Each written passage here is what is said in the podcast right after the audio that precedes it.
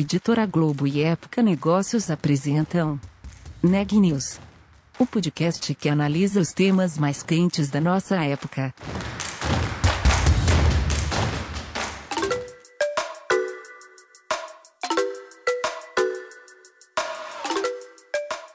Olá, meu nome é Carolina Zelt e eu sou repórter da Época Negócios. Seja bem-vindo a mais um episódio do Neg News, o nosso podcast sobre os impactos da pandemia do coronavírus na economia e nas empresas. Você provavelmente nunca lavou tanto as mãos quanto em 2020. Sabonete, álcool em gel. Esse aumento de demanda por produtos de higiene, é claro, levou preços. O preço médio do sabão no Brasil aumentou 15% no mês de abril passado, segundo o levantamento da Euromonitor. O jeito de comprar também mudou, com o canal online sendo preferido. Esse é o pano de fundo para a conversa de hoje, conduzida pela Ana Carolina Nunes. Carolina, a conversa hoje foi com o Marcos Bauer, diretor de inteligência de mercado da P&G, que compartilhou com a gente sobre como a pandemia impactou o trabalho dessa área, que dependia de um contato próximo com o consumidor, ali no ponto de venda, no varejo e até mesmo dentro da casa desses consumidores, né? Mas os canais digitais conseguiram oferecer essa proximidade, só que agora de forma virtual.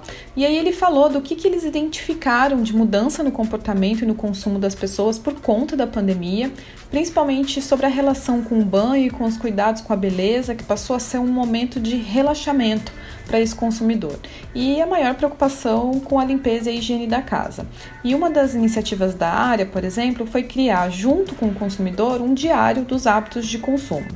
Mais detalhes sobre essa história na entrevista completa que a gente ouve a seguir.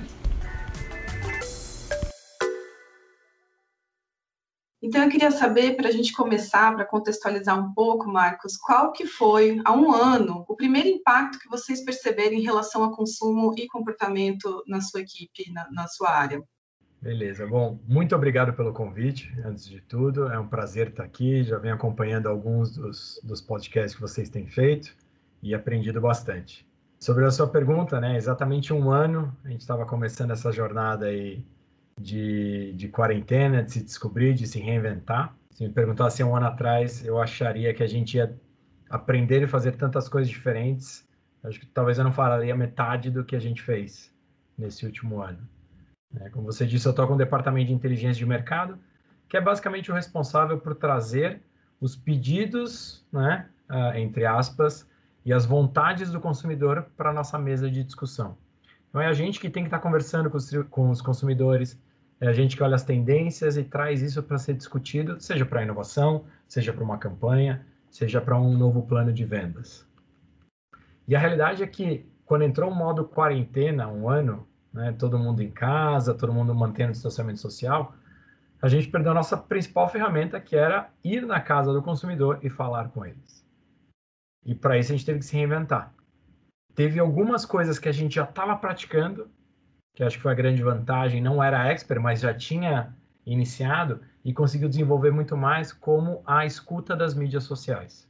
Então, em inglês chamado de social listening, começamos a utilizar muito mais, colocamos muito foco aí, porque a realidade é que o consumidor na mídia, quando ele põe em público os comentários dele, ele está expressando o que ele está sentindo, ele está expressando a vontade do momento que ele queria ou que ele gostaria é, de fazer. E através dessas análises de, de, de, de escutas de mídias sociais, a gente consegue saber sobre tudo. O que, que ele está falando sobre o banho? O que, que ele está falando sobre lavar roupa? O que, que ele está falando sobre usar máscara? O que, que ele está falando sobre os receios dele de sair na rua, de se contagiar, de ir a um supermercado? Então, trabalhando muito isso, e óbvio, com softwares, com ferramentas que ajudam a gente a fazer essa análise um pouco mais de escala e mais rápido, a gente consegue aprender um monte de coisas sobre eles. É, posso depois aprofundar alguns exemplos, se tiver interesse. Mas, além disso, por exemplo, da maneira que a gente está falando aqui, sobre é, através de ferramentas da internet, eu comecei a falar com os consumidores. E isso trouxe uma vantagem que eu conheço a casa dele até muito mais, que ele vai me apresentando a casa dele com a câmera, ele vai me mostrando. A gente criou um diário com os consumidores logo no começo da quarentena, em que durante 30 dias a gente pediu uma atividade para eles fazerem para a gente, né? Filma a sua última compra, mostra pra gente como é que é a sua refeição, mostra pra gente como é que você organiza os produtos no banheiro, ia dando atividades diárias e batendo um papo com ele para aprender muito mais sobre a vida dele, sobre como a gente pode ajudar no dia a dia. E como você falou, vocês vão na casa do cliente, né? por meio do produto de vocês, inclusive, principalmente, e até essa relação, então, com o consumidor, esse contato é, foi digitalizado, né? Passou para o mundo virtual como todas as atividades, todos os negócios aí durante a pandemia. E aí a gente pode falar então dessa, dessas ações, como que foi esse processo de transformação digital aí na, na pesquisa de mercado, no relacionamento com o consumidor, como que a transformação digital entrou nesse novo momento para o time de inteligência de mercado da P&G? É, eu acho que pesquisa de mercado vem se transformando há muito tempo. É, o departamento que hoje eu lidero se chamava pesquisa de mercado antigamente, hoje não se chama mais. É, temos o nosso nome interno aqui, que é o Analytics and Insights, que a maneira mais correta de traduzir, acredito eu que seja inteligência de mercado, como a gente vem utilizando, mas ele já se chamou pesquisa de mercado. Isso porque lá em 1923, a P&G formalizou a primeira pesquisa de mercado no negócio. Então foi a P&G que bateu na casa da consumidora para entender como ela estava usando o sabão, o que, que era legal, o que, que não era legal, para ver como a gente melhorava o produto. De lá para cá foi uma jornada gigante que aconteceu, acelerada no último ano, mas ela já vinha se transformando. Né? É, o número de pesquisas de mercados que eu fazia mesmo antes do Covid já era muito menor, porque hoje você consegue ter muitas respostas sem necessariamente perguntar para um consumidor. Existem inúmeros dados, inúmeras fontes de informação online que a gente pode analisar sem perguntar, sem ser invasivo e ter uma verdade até é, muito melhor sobre o que é, sobre o que o consumidor realmente está buscando, procurando, escrevendo na internet. Então já vinha essa transformação. Uma outra vertente que a gente trabalha muito é com a observação. Então, eu observar, às vezes, me traz muito mais insights do que eu perguntar. Porque as pessoas não necessariamente sabem o que elas querem, ou verbalizam tão claro o que poderia ser legal, né? A gente tem exemplos aí de telefones celulares que se inventaram, ninguém imaginava que um celular podia fazer tudo o que ele faz hoje. É, assim como alguns produtos de higiene e beleza, também a gente ainda não sabe o que ele pode trazer de benefícios, mas escutando e observando a gente pode aprender muito mais. Então, as técnicas que a gente fazia de ir para a loja, e às vezes ficar parado na frente da gôndola, simplesmente observando o comportamento do consumidor, é, é interessante para aprender e trazer insights que, é importante destacar aqui é, hoje o meu time dentro da P&G, ele é formado de duas especialidades. Existe uma especialidade que é muito conhecida no mercado, que é o, o BI, né? O Business Intelligence. Aquelas pessoas é, com uma proeficiência muito forte em dados, em TI, é, em conseguir trabalhar grande quantidade de dados para trazer algum insight. E a outra parte do meu grupo, ele é um pouco mais próximo do que a gente chamaria de os antropólogos ou das ciências sociais, que são as pessoas que observam, entendem as tendências e, e conseguem conectar os pontos. E a beleza de ter esses dois departamentos juntos é que a gente consegue tirar o dado com a tendência e o comportamento e trazer uma grande conclusão. Porque afinal, o dado por si só, ele talvez não responda ou não seja tão conclusivo. E uma das frases que eu gosto muito é que o dado ele precisa ter alma. E para ter alma, você tem que observar e analisar o consumidor para conectar e conseguir explicar aqueles comportamentos. O campo para vocês, então, ampliou bastante, né? Você, para fazer toda essa análise de dados e de comportamento, quais são hoje as plataformas principais que vocês usam, além para fazer essa observação? Tem as redes sociais, tem os canais da, da P&G também, o e-commerce. Quais são hoje as fontes, então? Quão, quão amplo está esse campo de pesquisa para vocês? É, eu, eu, diria que é, é, é um prato cheio para quem é criativo. Você consegue formar é, inúmeras possibilidades de respostas. Se antigamente eu ficava preso a uma pesquisa de prancheta e a um instituto de auditoria que me reportava dados, hoje eu tenho inúmeras startups fornecendo serviços diferentes. Eu consigo criar conversas com consumidores através de empresas que me recrutam muito mais rápido e eu posso bater um papo aqui online com eles. Eu posso criar um diário que a gente nunca tinha feito antes e a gente criou isso na pandemia, né? Por que não recrutar eles por 30 dias e dar 30 atividades, uma por dia, para eles irem batendo papo com a gente e ficar uma conversa mais íntima e, e, e com muito mais profundidade? É, eu posso analisar os dados de o que as pessoas pesquisam na internet, o que as pessoas postam na internet. E hoje tem ferramentas que eu posso fazer links de pessoas que pesquisam sobre isso, o que mais elas estão pesquisando? Então, eu acho que abriu, como você disse, inúmeras possibilidades. E, e, é o momento de exercer criatividade, de trazer isso para o dia a dia, é, porque o mais difícil é você ter a pergunta correta. Qual é a pergunta de negócio que você quer responder? A partir do momento que você tem a pergunta correta, aí você começa a ligar a sua criatividade, é, começa a falar com pessoas de startups, de outros ramos que estão ali tentando responder perguntas, que você consegue linkar alguns pontos e tentar. E vai através da, da tentativa e erro. Né? E esse contato, então, maior com o consumidor de vocês, o que, que ele trouxe, então, de mudança para a sua área aí na criação de, de produtos, né? A gente estava conversando antes, falamos em 30% mais de lançamentos. É, o que, que vocês mudaram ou, de repente, aceleraram de ideia, de, de de produto ou perfil de produto para se adaptar a essa mudança que a gente teve aí na, no comportamento de compras causada pela pandemia, pelo distanciamento social? Qual, como que foi o trabalho por aí? É, a gente está vivendo um momento sem precedentes, pelo menos para a nossa geração, né? E acho que a gente está aprendendo demais com isso. Mas antes de eu te falar o que, que a gente aprendeu, acho que é legal fazer um contexto é, sobre o brasileiro em si. Quando a gente fala do brasileiro, e a gente muito ouve aquela expressão né, que o brasileiro é mais limpinho, é, ela tem fundamento, eu vou trazer alguns números para vocês. Né? O brasileiro ele toma, em média, 8,5 banhos por semana. O americano toma 6, né? menos de um banho por dia. É, o europeu toma um pouquinho menos. A brasileira troca absorvente a cada duas horas, duas horas e meia. A americana a cada quatro. O brasileiro tem a maior média de escovação do mundo de dentes. Né? Aquele brasileiro escovando dente no almoço é até estranho, né, para quem é de fora. Então, uma média de 50% acima do global. O brasileiro passa mais desodorante do que a média das pessoas no mundo. Ou seja, apesar de a gente estar ali na 12 maior economia do mundo, o mercado de higiene e beleza do Brasil, ele é o terceiro.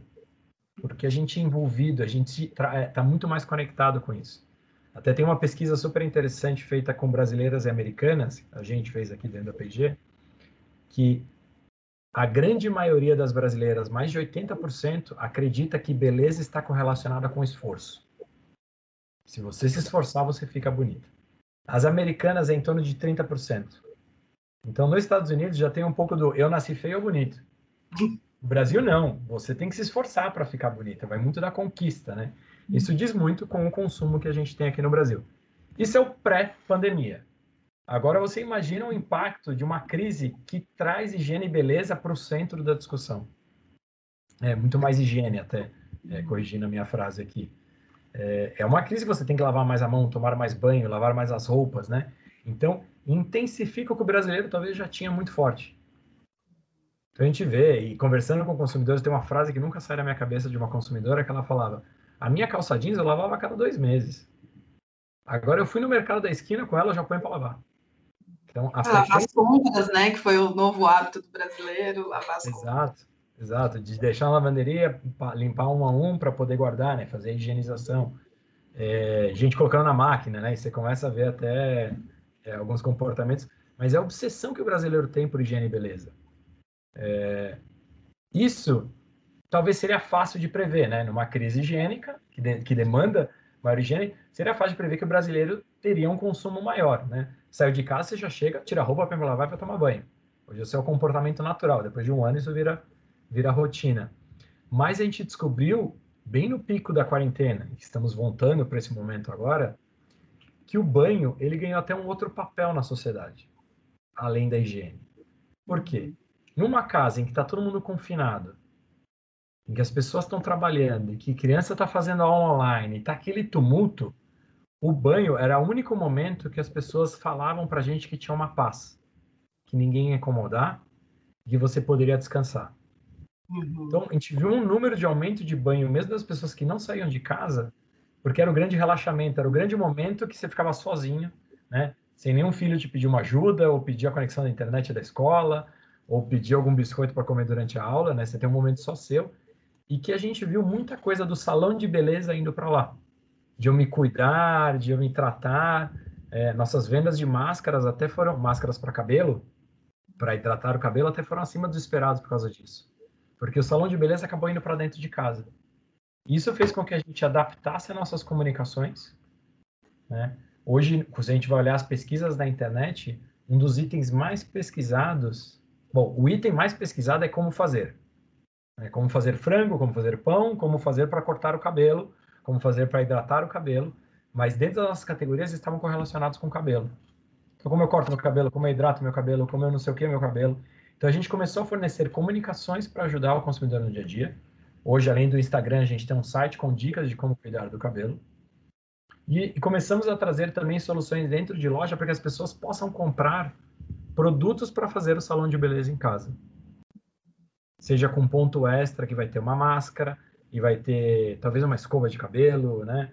Talvez um esmalte, mais um tratamento para o cabelo, uma hidratação, para que você possa levar o salão de beleza, que em muitos lugares ficou fechado e muitas pessoas reduziram a ida para poder fazer em casa. Com isso de higiene também, mais um, um link que você me perguntou de produtos novos que a gente lançou, a gente viu uma extrema necessidade de usar produtos para limpar a casa e tratar é, como um todo melhor. Sim. Nesse período, a gente lançou o Ariel 3 em 1, né, que ele traz três benefícios em vez de um só de lavar roupa. E isso serve para você lavar o piso, para você cuidar de superfícies e para poder fazer aquela faxina dentro de casa. Uhum. É, Vimos Isso também... foi um lançamento baseado no, na, na, coleta de insights e, e dados Durante por conta da pandemia. Sim, sim. Tanto o Ariel 3 em 1, como tamanhos maiores, né? A gente lançou o Downy 3 litros, né? Porque o consumidor quer ir menos vezes ao varejo. Ele quer comprar tamanhos maiores para se expor menos ao, ao risco de contaminação do vírus. Mas teve um outro interessante que, que dois outros interessantes que eu mergulho muito foi que a gente notou por devido o estresse e o medo, né? medo de se contaminar, o estresse de ficar em casa preso, né? Perdendo muito da sua rotina e do seu relacionamento social, muitas mulheres começaram a reclamar de queda de cabelo em casa. E aí a gente trouxe o Pantene Bambu, né? Que ele fortalece e, e, e, e evita quedas de cabelo. Outra coisa interessante, esse mergulho que a gente descobriu bem no começo da quarentena, foi ainda em março do ano passado, que as mães começaram a ficar muito preocupadas por não poderem fazer o chá de fraldas. Hoje, a média que a gente vê da população é 20% das fraldas que um bebê utiliza durante toda a vida dele de fraldas são ganhas no chá de fraldas. Ou seja, é um, um evento importante. É um evento super importante, não só pelo social, mas financeiro, econômico, né? Uhum.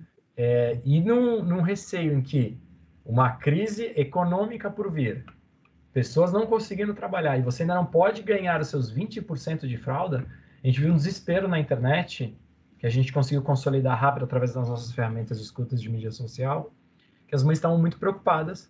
Meu Deus, e agora que eu não vou poder fazer o meu chá de fralda? E rapidamente a gente veio para a internet ensinando as pessoas como fazer um chá de fraldas online, como pedir as fraldas online. E a gente foi descobrindo no meio do caminho como melhorar isso. Porque as primeiras conexões que as pessoas faziam parecia até um pouco interesseira, né? Chamava meus amigos, ficava todo mundo se olhando na câmera e esperava todo mundo comprar fralda para mim. E a gente começou a ver comentários negativos em torno disso. Uhum. Então a gente aprendeu que tinha que trazer entretenimento. E começamos a trazer dicas de como fazer um chá de fraldas com entretenimento online. Porque as pessoas sim querem doar as fraldas, mas elas querem receber algo em troca, né?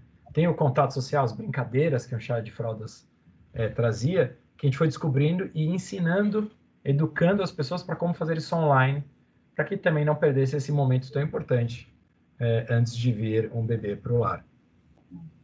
E Marcos, então vocês tiveram aí essas iniciativas, né, em relação ao banho, que deixou de ser um ritual de higiene, passou a ter um peso muito maior em relação ao bem-estar, ao cuidado, como você falou, o spa dentro de casa, o salão dentro de casa, teve a iniciativa com produto de limpeza para atender essa nova demanda, com as fraldas, tem também a história do, da máscara, né, que levou a uma preocupação maior com saúde bucal e hálito, como a gente conversou hum. antes, e vocês já conseguiram medir qual foi o, o, retorno e como que foi o recebimento disso por parte do consumidor, já que isso surgiu a partir de uma nova necessidade dele nesse momento?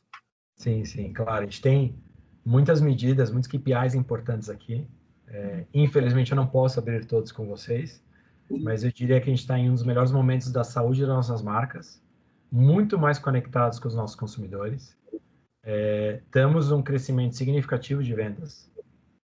E o mais importante, a gente vê as nossas categorias serem desenvolvidas. Porque não adianta só eu trabalhar no meu, no meu pedaço da, da torta da P&G se eu não cresço essa torta, se eu não crio relevância para essa torta, até para o meu varejo e para o meu consumidor também considerar essas categorias é, essenciais, seja por higiene, seja por autoestima. Então a gente vê todas essas medidas é, nos mostrando que estamos num caminho correto é, e, e, deixando a gente bem satisfeito. E satisfeito também porque a gente está resolvendo muitas dores de consumidor. Né? É, por mais que vendas, é óbvio que todo mundo está é, feliz com isso, mas você vê os relatos das mães que conseguiram fazer o chá de fraldas, ou de uma mulher um pouco mais é, satisfeita com a sua autoestima por o cabelo estar caindo menos, ou eu fornecendo produtos que as pessoas consigam limpar as casas num ambiente é, em um momento tão propício, também traz essa gratificação no dia a dia. Né? Outro nível de relacionamento com o consumidor, né? Mudou. E você já trouxe aí alguns dados comparativos entre o brasileiro e outros países, né, Estados Unidos, europeu, sobre banho e escovação. E tem algum outro dado que você possa compartilhar com a gente sobre mudanças lá fora também? Esse comportamento lá também passou a tomar mais banho ou ter mais cuidado com saúde bucal, como brasileiro, ou até nossos colegas vizinhos aqui da América Latina? Sim. É, uma coisa que foi muito legal e tá na minha listinha de aprendizados aí desse ano incrível de aprendizados, né? Não necessariamente de é, como sociedade ou como crises que a gente enfrentou, mas tirando o lado bom, né, que a gente sempre pode aprender algo mais, foi no, estar mais em contato com os outros países. Tem um benefício de trabalhar numa empresa multinacional, né?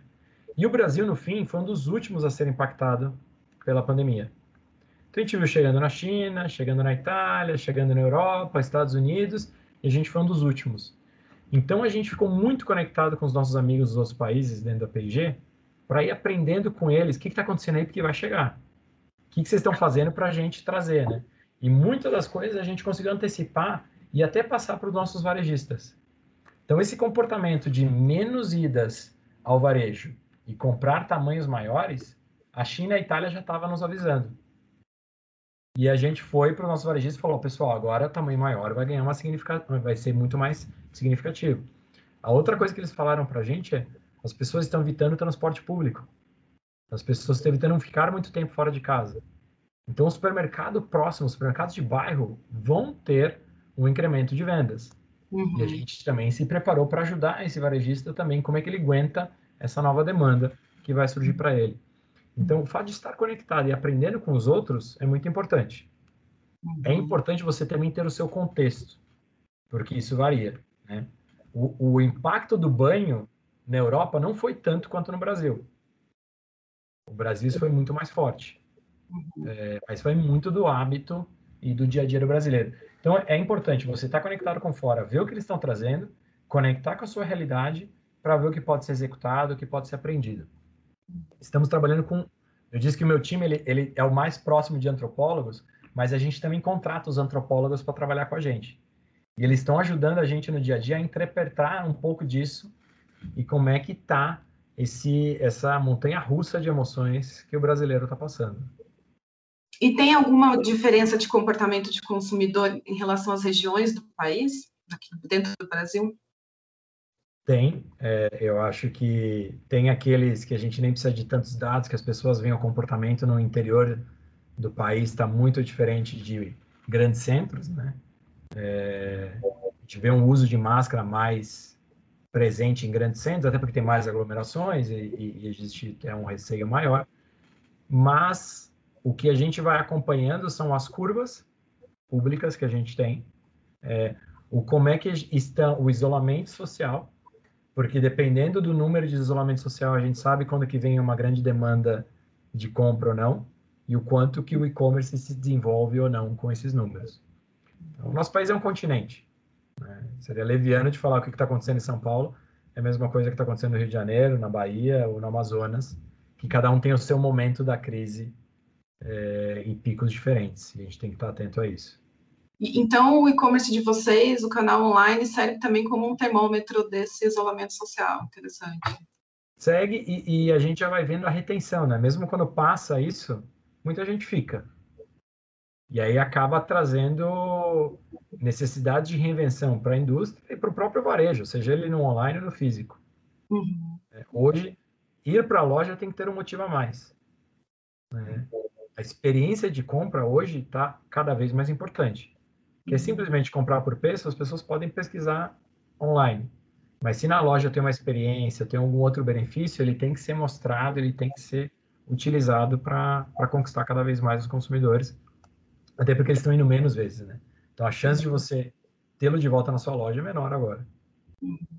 Então, Marcos, a gente até falou isso antes, quando a gente estava falando sobre essa entrevista, né, que vocês tiveram que inovar a forma de inovar.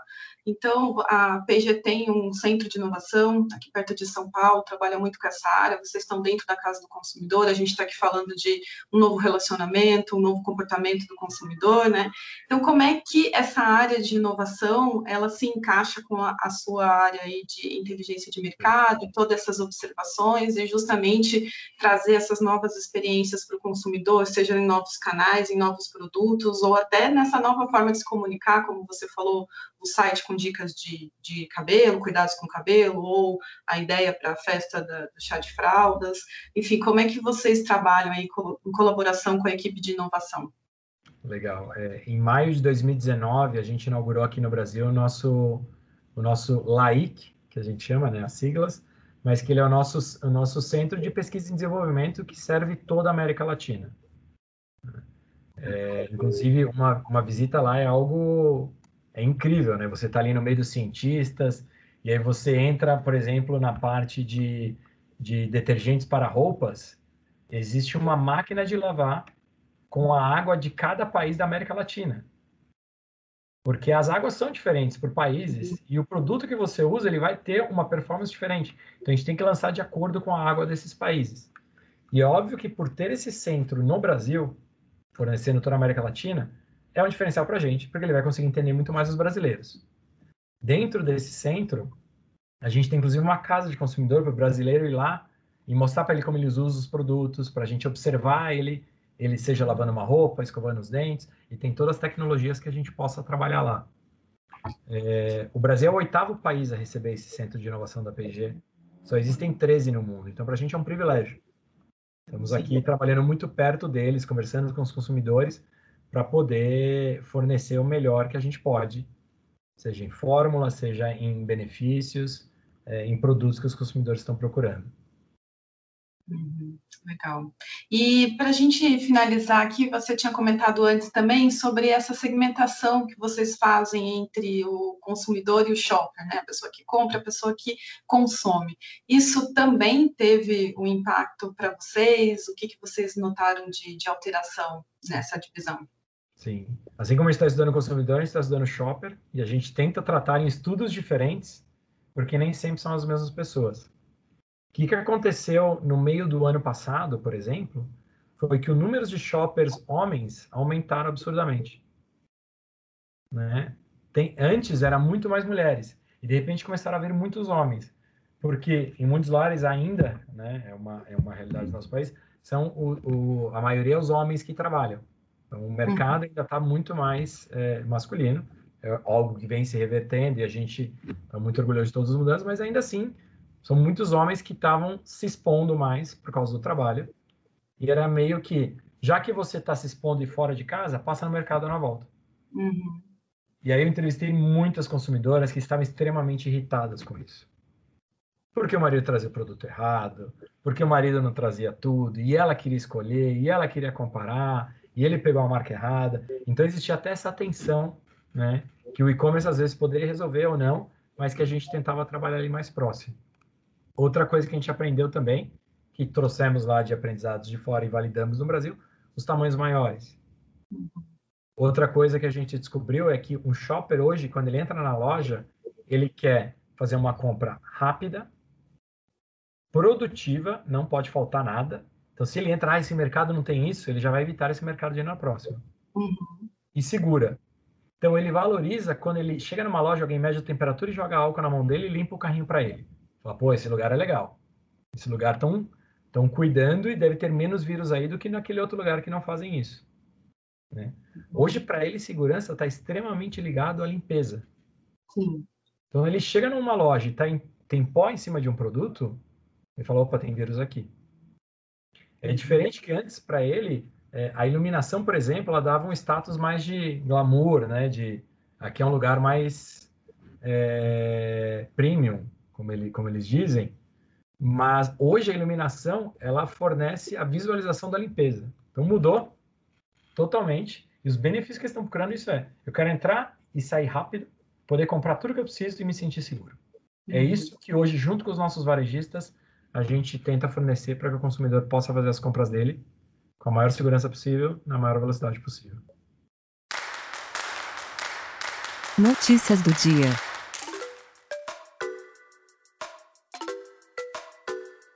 Nesta quarta-feira, a Fiocruz afirmou em nota que o Brasil passa pelo maior colapso sanitário hospitalar da história. No momento mais dramático da pandemia no país, o Distrito Federal e 24 estados estão com taxas de ocupação de leitos de UTI iguais ou superiores a 80%. O Instituto Butantan entregou hoje mais 2 milhões de doses da vacina contra o novo coronavírus para o Programa Nacional de Imunizações do Ministério da Saúde. No começo da semana, algumas capitais brasileiras pararam as suas campanhas de imunização por falta de doses. O Brasil registrou 3.149 óbitos em decorrência do coronavírus nas últimas 24 horas. No mesmo período, foram 99.634 novos casos da doença. Ao total, desde o início da pandemia, foram 11.693.838 infectados, além de 284.775 mortes no país. As informações são do último boletim do Conselho Nacional de Secretários de Saúde. O Neg News de hoje fica por aqui. Obrigada por nos acompanhar e até mais. Esse podcast é um oferecimento de Época Negócios. Inspiração para inovar. Não deixe de conferir nossos outros podcasts. Presidente Entrevista Presidente. The Office. E os negócios da nossa época. Ouça, acompanhe, compartilhe. Vamos fazer deste podcast o nosso ponto de encontro.